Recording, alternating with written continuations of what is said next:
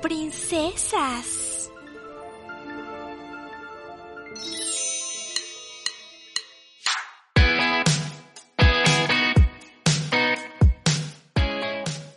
Bienvenidos una vez más a este podcast que toma la nostalgia como pretexto para tratar temas de actualidad y de paso reflexionar un ratito. Yo soy Dalia y en esta ocasión estaremos platicando de una serie que nos dejó ver el lado tierno de la paternidad, ¿verdad, Diane? Así es, Dalia. Estamos hablando de Full House o 3x3 como lo conocimos en Latinoamérica. Esta serie que fue creada por Jeff Franklin y fue hecha para la cadena de televisión ABC. Está ambientada en San Francisco. Lo interesante de esta producción es la temática ya que podemos ver, a diferencia de otras décadas, a los hombres tomando un papel importante en el hogar y sobre todo en la educación de los niños. Curiosamente, esta serie que inició sus emisiones en septiembre de 1987 coincide con estudios importantes sobre las nuevas masculinidades que iniciaron por ahí de los años 70 y que replantean principalmente los roles de género, particularmente los masculinos, y también se empieza a ver a los varones más involucrados en los quehaceres del hogar y la educación con la finalidad de permitir que las mujeres pues puedan tener un desarrollo personal y profesional a la par de ellos. Un tema importante, sin lugar a dudas, ya que por mucho tiempo la mujer había estado relegada al sector privado, es decir, a la casa, como pudimos verlo en algunas series de los años 60 y de los 70 en las que el rol femenino pues era cuidar la casa, procrear, atender al marido, y por otro lado los hombres se apropiaron totalmente del sector público y ocuparon los principales cargos gubernamentales, empresariales y sociales. Claro, pero se volvieron hombres exitosos solo gracias a que las mujeres se encargaban de todas las demás cosas, les facilitaban todo y prácticamente se olvidaban de las tareas importantes como la educación de sus hijos. Este tópico está estrechamente vinculado con las exigencias del movimiento feminista que exige igualdad en cuanto a oportunidades para desarrollarse profesional, personal y laboralmente, es decir, que tengan la misma oportunidad de participar en el entorno público y que también los hombres sean partícipes de la vida en casa. ¿Qué tan importante crees que sea esta participación de los hombres en casa, Dal? ¿Tú cómo lo vives? Yo creo que es súper importante, Diane, porque cuando hay una participación igualitaria en casa, pues todo mundo puede hacer las tareas, no se pone la responsabilidad en una sola persona. Al final vives bajo el mismo techo y todos comemos y ensuciamos por igual, ¿no? En mi caso particularmente yo no cocino mucho, mi marido tiene como más experiencia en eso, así que lo hace más seguido. Claro que eso no quiere decir que lo haga todo el tiempo, que sea su responsabilidad, ¿no? Muchas veces lo hacemos juntos o, o yo lo hago también si tengo más tiempo, sin problema. Podemos como confiar en que cualquiera de los dos lo haga y esto aplica también para otras tareas como lavar la ropa, sacar la basura, lavar los trastes, etc. Y es que especialmente cuando tienes hijos, la cooperación entre la pareja se vuelve mucho más importante. Claro, y es que en definitiva este tema es cultural, ya que cada una de las culturas del mundo asigna ciertas tareas a cada uno de los géneros y existen un montón de obstáculos aún en pleno siglo XXI que nos impiden llegar a esa igualdad. Sí, es que en realidad es un tema complicado porque está relacionado con estos estereotipos y roles machistas que exigen a los hombres ciertas conductas, ¿no? Como ser valientes, ser fuertes, no llorar, inhibir sus sentimientos, ser autoritarios, tener el control, ser el proveedor y no solo económicamente hablando, sino proveer seguridad, apoyo y un sinfín más. Aparte existen condiciones culturales también que incluso fomentan o mantienen este tipo de conductas machistas. Por ejemplo, en México, ¿no? Los pueblos autóctonos tienen ciertas cosas que tienen que hacer los hombres, ciertas cosas que tienen que hacer las mujeres, incluso para los rituales que hacen. Son tradiciones que son muy arraigadas, entonces va a ser muy complicado llegar a, a la par, ¿no? Que vayan juntos. Claro, y el machismo es uno de los factores que influyen mucho en la paternidad ya que ante esta exigencia social de cómo debe ser el hombre, pues veíamos a papás mucho más autoritarios y desentendidos de los problemas de sus hijos, ¿no? Y este asunto de la nueva masculinidad, que algunos autores prefieren llamar masculinidades positivas en tránsito, lo que hacen es tratar de nivelar las responsabilidades de ambos géneros. La corresponsabilidad es un asunto importante, sobre todo en la paternidad, Alia. Porque antes las mujeres eran las que se encargaban de la educación, ¿no? Cuando había algún conflicto, el papá le reclamaba, de hecho le echaba la culpa de que eso había pasado porque no lo había cuidado bien, porque no había educado bien a su hijo. Aunque también es un asunto generacional, porque hay muchos papás que ya han cambiado esta conducta. Pero, ¿qué te parece si vamos a escuchar justamente esta cápsula que habla sobre la paternidad en estos días?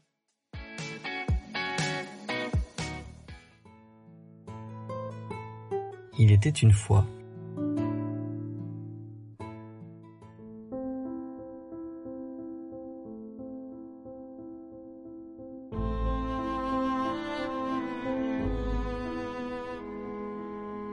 Había una vez, hace unos 5 millones de años, que los seres humanos rompieron bruscamente los sistemas de aparamiento natural de los mamíferos, a diferencia de los grandes simios que no fomentaban el aprovisionamiento paterno, los humanos dieron comienzo a la cooperación entre mujeres y hombres. Se dice que esta evolución se dio gracias a una sequía gradual en África y una necesidad cada vez mayor de depender de alimentos nutritivos, diversos y difíciles de obtener. Las complementariedades entre machos y hembras se fortalecieron cuando cada uno se especializó en encontrar diferentes tipos de alimento. Es aquí cuando los alimentos proporcionados por un padre en la supervivencia de la descendencia de su pareja cobraron mayor importancia. De esta forma nace el rol del padre biológico que se extendió más allá de la procreación y su evolución a través de los años ha sido constante. Con el nacimiento de las sociedades modernas se apreció cada vez más la inversión de los padres no solo en la provisión de alimentos, sino también en el cuidado y educación de los hijos. Años atrás era de esperarse que los hombres cumplieran con su paternidad dentro de estereotipos asociados a la masculinidad. El siglo XXI ha traído muchos cambios positivos en la paternidad que impactan directamente varios factores, como la convivencia, la reducción de la desigualdad de género y el buen desarrollo de los hijos desde sus primeros meses de vida, con mujeres que se incorporan al mercado laboral, modificando la estructura familiar y el paradigma del proveedor, los hombres están cambiando y se están involucrando con sus hijos, están teniendo relaciones afectivas verdaderas, dejando las relaciones de poder que por muchos años fueron parte del modelo patriarcal. La nueva paternidad plantea que un hombre puede redefinir la forma en la que ejerce su masculinidad y por ende la manera de ser padre. Sin embargo, todavía se plantean muchos desafíos para los padres y para la sociedad. Son demasiados los hombres que tienen dificultades para asumir las responsabilidades de la paternidad, lo cual suele tener consecuencias perjudiciales para la familia e inevitablemente para la sociedad en general. Es por ello que en 2013 la ONU conmemoró por primera vez el Día Internacional para las Madres y los Padres, y uno de los puntos medulares es enfocarse en promover la participación masculina en la crianza tradicionalmente delegada a las mujeres. El establecimiento de un Día Internacional de las Madres y los Padres se espera contribuya a desnaturalizar la creencia tanto de que la maternidad conlleva exclusividad en la crianza como de que la paternidad es una acción limitada, en el mejor de los casos, al sustento económico. Y es que la presencia activa de ambos en la vida cotidiana del niño desde su nacimiento lo beneficia en su desarrollo psicológico y emocional y favorece un clima enmarcado por la igualdad, la afectividad, la contención, la seguridad y un mayor bienestar para la familia y para la sociedad.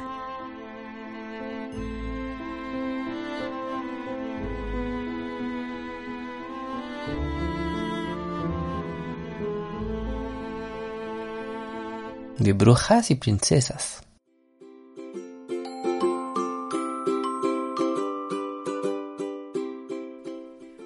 House trataba justamente de esto, la paternidad. Esta serie de 8 temporadas, con un total de 192 capítulos, muestra las crónicas de un padre viudo, Danny Tanner, quien después de la muerte de su esposa Pam, reúne a su mejor amigo Joy y su cuñado Jessica Katsopolis para ayudar a criar a sus tres hijas, DJ, Stephanie y Michelle. Y aunque esta serie está ambientada en San Francisco y en el intro podemos ver estas preciosas casas victorianas, esta sitcom fue grabada en el estudio Warner Bros. en Los Ángeles. El único episodio grabado en San Francisco fue uno llamado La Gran Aventura de Comet, que es el primer episodio de la temporada número 8.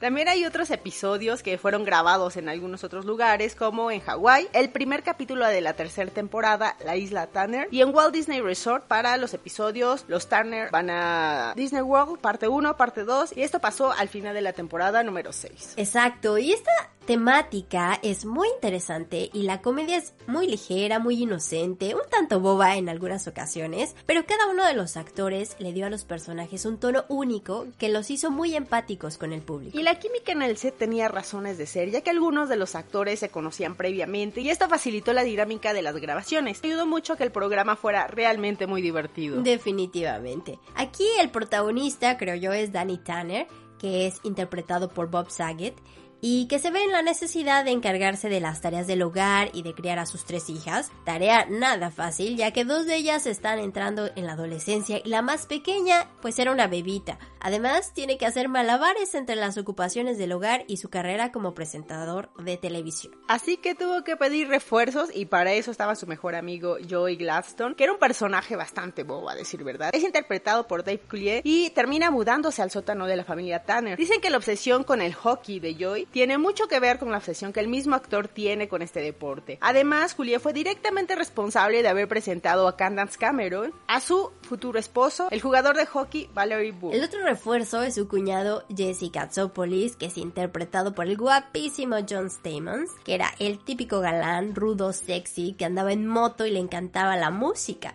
En algunas ocasiones, de hecho, escuchamos cantar a este actor un par de canciones para sus sobrinas. Y las niñas Tanner eran DJ, que era interpretada por Candace Cameron, y estaba en plena adolescencia, amaba la música, los chicos y todas estas cosas que nos gustan a esta edad. Su mejor amiga era Kimi, que era interpretada por Andrea Barber. Kimi era una chica bastante rara, era su vecina y siempre entraba a la casa sin avisar. En realidad era bastante estrafalaria.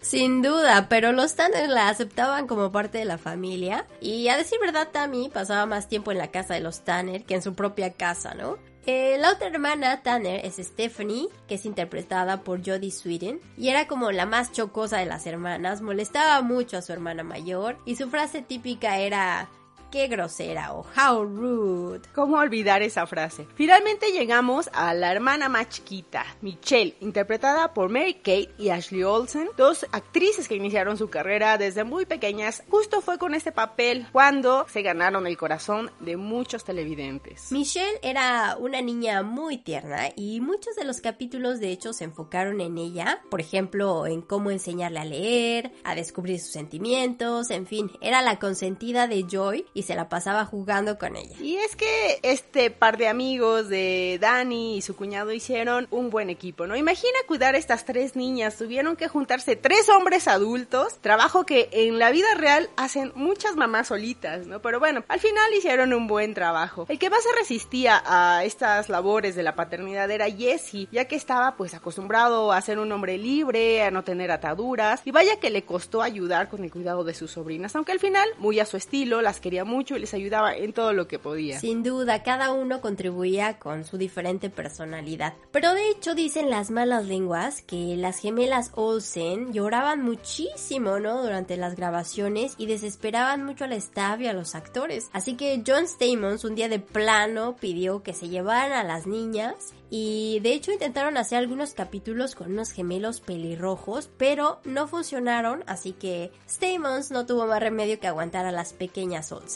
La convivencia con este actor fue complicada al inicio, ya que a estas alturas era el único que tenía cierto renombre y al final pues se tuvo que adaptar a los demás actores y la serie pudo desarrollarse ya sin ningún inconveniente. En fin, otro personaje importante es Becky, que es la compañera de trabajo de Danny Turner y de la cual se enamora perdidamente Jesse. Se casan y se van a vivir al ático de la casa Tanner. Así es, el personaje de Becky era interpretado por Lori Loughlin Solo iba a aparecer de hecho en seis episodios, pero fue tan popular que se terminó quedando para siempre, ¿no? Y de hecho era la única mujer adulta del show, así que su presencia fue relevante porque las pequeñas Tanner pues veían ahí un ejemplo femenino. Posteriormente nacieron los hijos de Becky y Jesse, a los cuales nombraron Nick y Alex. Dos pares de gemelos interpretaron a esos personajes. Primero Daniel y Kevin Rentería y posteriormente fueron reemplazados por Blake y Dylan Tumen Wilhoff. Así ya cuando crecieron pues sí tuvieron que ser reemplazados. Y bueno, detrás del elenco y alrededor de la serie se generaron varios rumores, muchos de ellos después de terminó la serie, ¿no? Ya que para muchos actores Full House era su vida, tal es el caso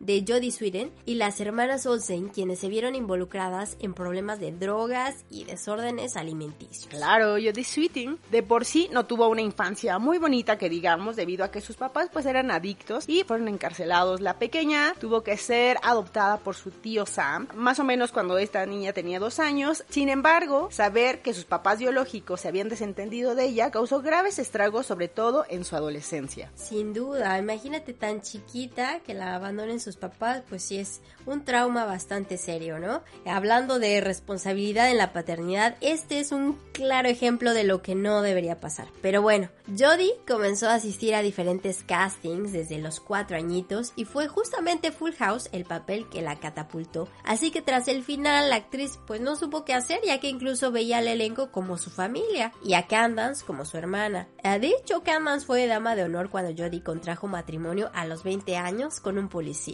Y es que estaba bien chiquita y no fue muy fácil lidiar con el final de la serie, por lo que a sus escasos 14 años comenzó a tomar alcohol y de ahí se desencadenó vertiginosamente una serie de adicciones a diferentes narcóticos. En 2002, la joven actriz de tan solo 20 años se volvió adicta a la metanfetamina y llegó completamente drogada a la premiere de New York Minute, una serie protagonizada por Mary Kate y Ashley Olsen. Tras una sobredosis, accedió a ingresar a rehabilitación, pero por desgracia su matrimonio ya se había desgastado y se divorció en 2006. En 2009 publicó el libro Unsweeted, donde hablaba en detalle de su adicción a las drogas y el alcohol, y se supone que ya está sobria desde finales del 2008, aunque bueno, esta niña se ha casado tres veces y tiene dos hijos. Y otras actrices que también se vieron involucradas en diferentes conflictos fueron Mary Kate y Ashley Olsen, quien interpretaban a la pequeña Michelle y cuyos dibujitos invadían el refrigerador de los Tanner. Estas dos tiernas niñas trabajaron desde los nueve meses, como ya habíamos dicho, y ambas han logrado fama internacional con numerosos trabajos en programas de televisión, películas y reportajes. Y desde su niñez, obviamente, su niñez, desde los nueve meses, Dios mío, han trabajado toda la vida.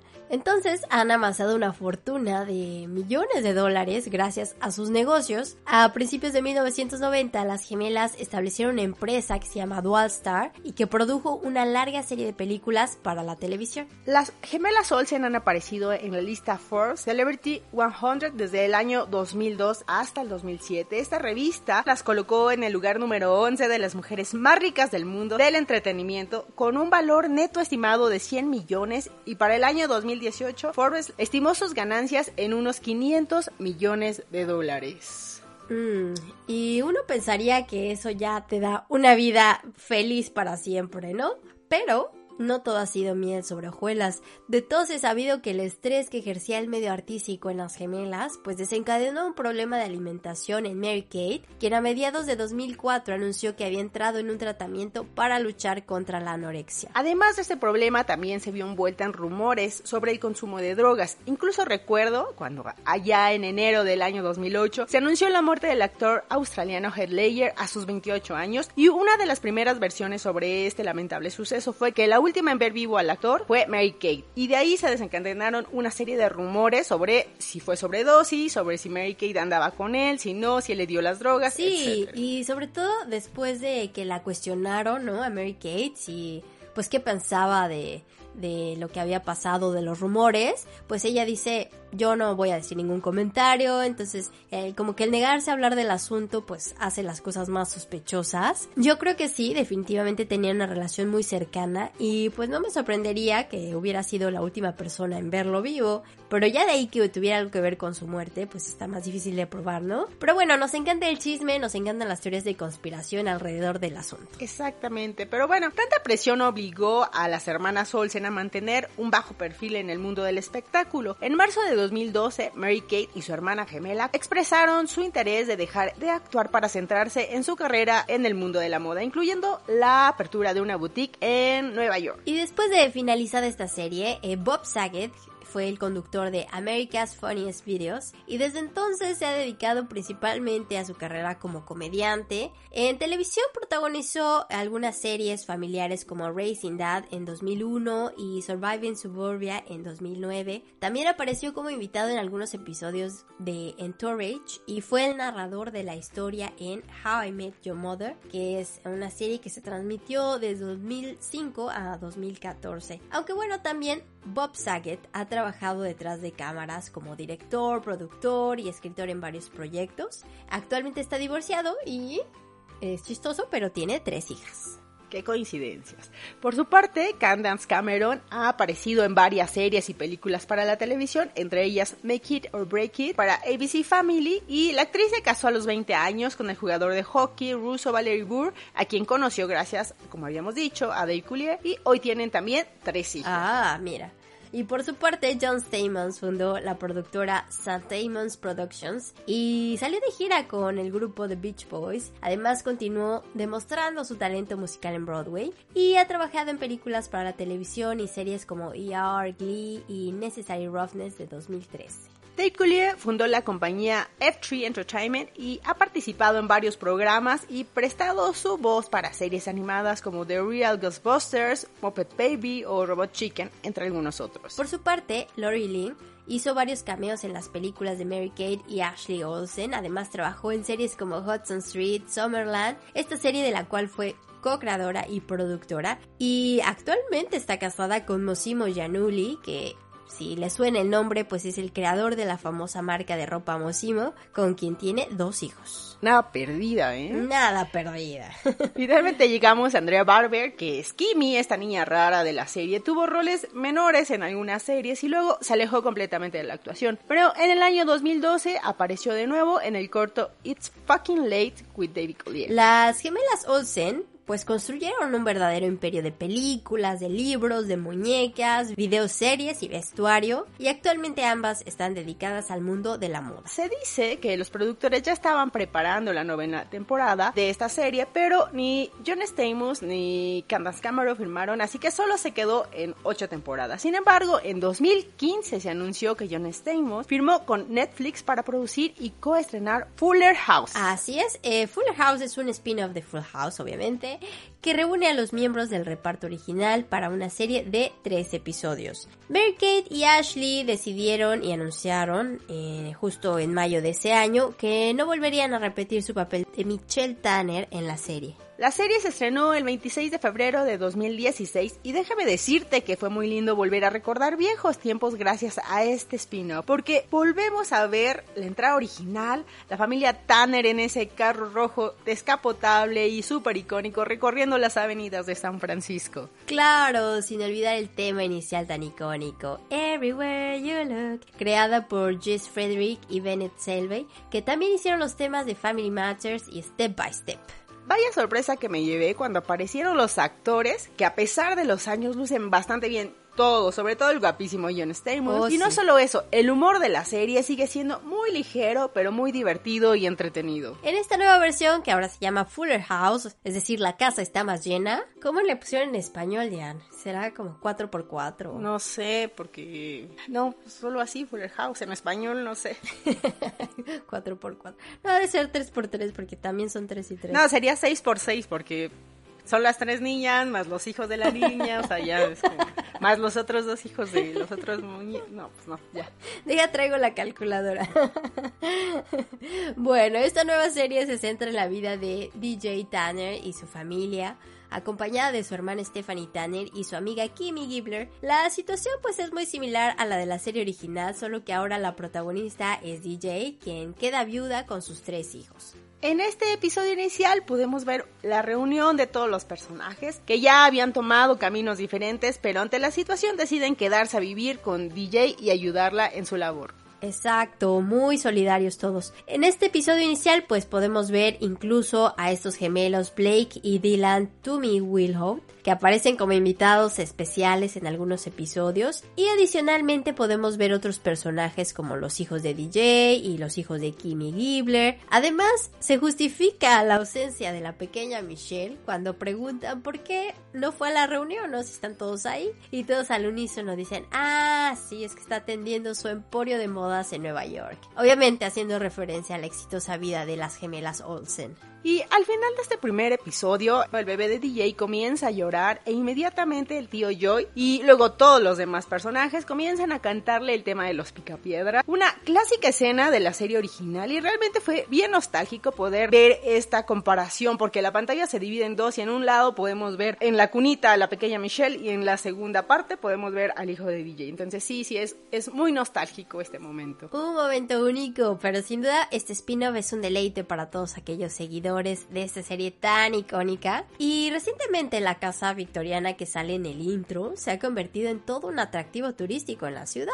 aunque pues no haya sido ahí donde se grabaron las escenas. Exactamente, para la nostalgia, ¿no? Esta casa fue remodelada con interiores completamente de lujo y actualmente se evalúa en 5 millones de dólares. Y los dejamos con ese dato para todos aquellos fans pudientes que quieran conservar los recuerdos y esta casa. Los dejamos para continuar con la moraleja.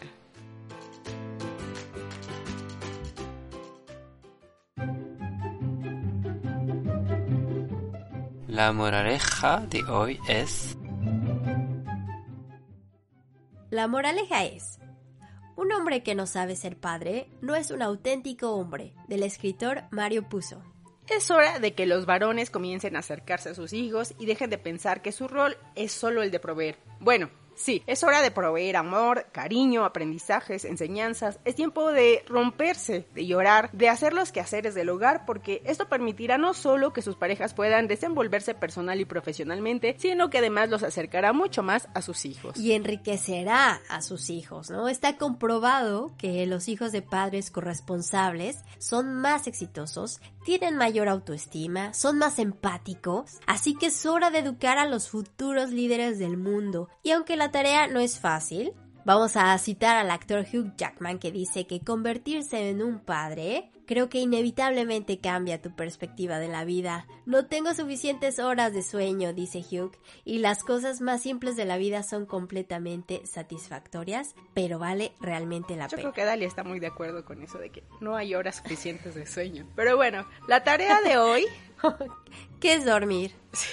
ya, ya está en modo, modo zombie por siempre. Sí, exacto. Pero bueno, la tarea de esta ocasión es que si son varones, se acerquen a sus pequeños, se pongan a jugar con ellos, a reír, a ayudar a su pareja también con lo que es esta importante tarea de formar a los niños. Así es, vamos a cooperar y a compartir las responsabilidades. Y si aún no son padres, vayan y acérquense a su papá y traten de romper esas barreras generacionales, platiquen con ellos, tómense una cerveza, un café, un vasito de agua de Jamaica o lo que acostumbren. Platiquen y verán que su relación se va a nutrir notablemente. Recuerden que pueden mandarnos sus comentarios y contarnos cómo les fue con esa tareita que les dejamos semanalmente a nuestra cuenta de Twitter que es arroba bru y prim. Los dejamos, pero esperamos nos presten nuevamente sus oídos la próxima semana para un episodio más de este podcast llamado De Brujas Y princesas.